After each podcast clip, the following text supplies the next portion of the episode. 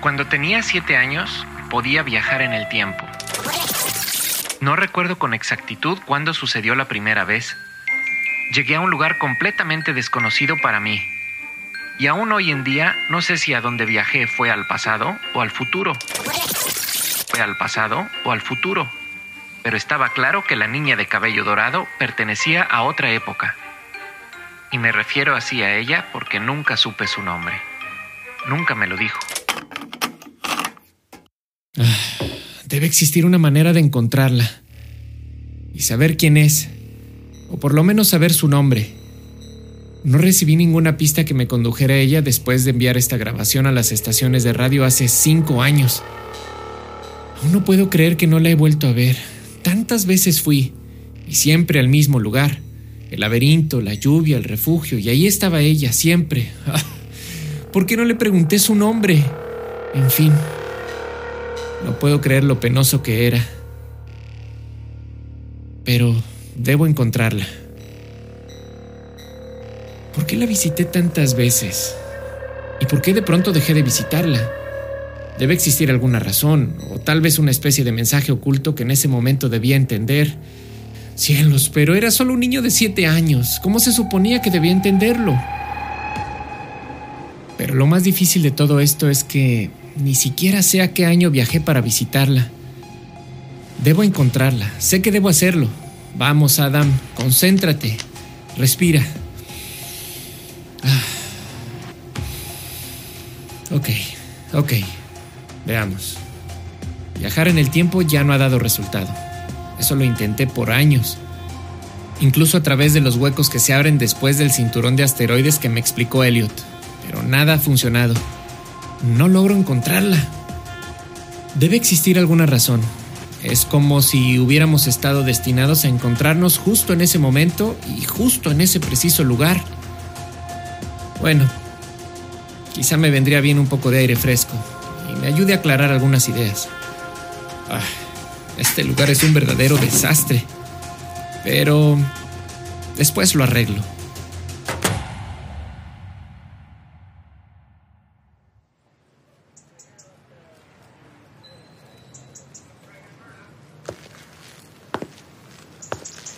Vamos por partes.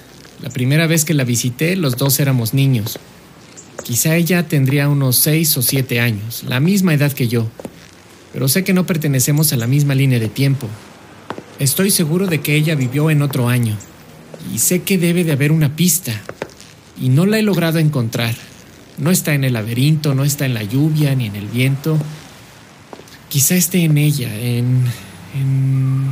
Eso es, en su vestido. Su vestido es de tiempo atrás, por supuesto, es un vestido antiguo. Entonces fuimos niños, pero en distinta época. Ella tendría idea de que entonces yo la visitaba de otro tiempo. Quizá por mi ropa pudo haberse dado cuenta también, pero nunca dijo nada, ni una palabra. Ah, no lo sé. Podría pasar el resto de mi vida haciéndome las mismas preguntas y no llegar a nada. Solo desearía verla una vez más si supiera que nunca lo olvidé. En fin, ahora debo regresar a casa y poner un poco de orden. Pero, ¿qué? Un momento. ¿Qué pasa? ¿Por qué hay tanta gente ahí? Ah, seguro Daisy está ofreciendo el café gratis en la compra de una rebanada de ese delicioso pastel. Pero viéndolo bien, no es el café de Daisy. ¿Qué tienda es esta? Hasta ayer no recuerdo que estuviera ahí. Esto no tiene sentido, ¿es real? Me acercaré un poco. Grandes deseos. Abiertos solo por unos días. ¿Qué clase de tienda es esta? No se ve nada desde aquí. Pero, ¿cómo es posible? ¿Estoy en la calle correcta? Sí, sí, es la principal. Ahí está el café de Daisy y enfrente está la barbería del señor Becker. No puedo estar equivocado. Esta tienda no estaba aquí. Con permiso, con permiso. Gracias. Hola Rebeca, ¿cómo estás? ¿Qué? ¿Ya entraste a la tienda? ¿Cómo? ¿Tus deseos? ¿Quién es Harrison? En fin. Adiós. Es una locura. Veamos por qué tanto alboroto. Veamos de qué se trata Grandes Deseos.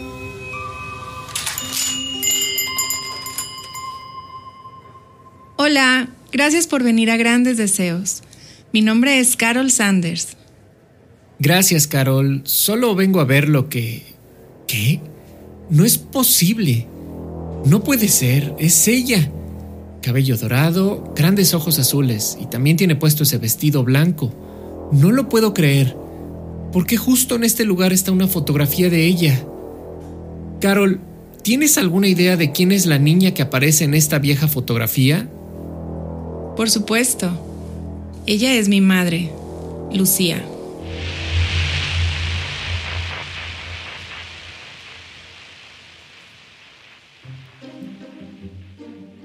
Cuando tenía siete años podía viajar en el tiempo. Mi viaje favorito era visitar a la niña del cabello dorado, a quien creí que no volvería a ver. ¿Quién iba a pensar que dejé de verla todos estos años porque al igual que yo, ella también me estuvo buscando? Hoy pude visitarla en su refugio, que esta vez es muy diferente. Todo ese escalofriante laberinto, viento y lluvia ahora son un lindo campo verde y soleado. Y ella ella ya no está asustada. Nos saludamos con una gran sonrisa y un largo abrazo. Después de todo, su hija Carol pudo cumplir el gran deseo de su madre de volver a ver al niño que venía del futuro.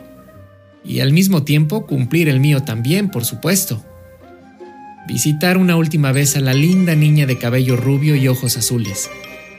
Y lo mejor de todo es que esta vez no tuve que preguntarle su nombre.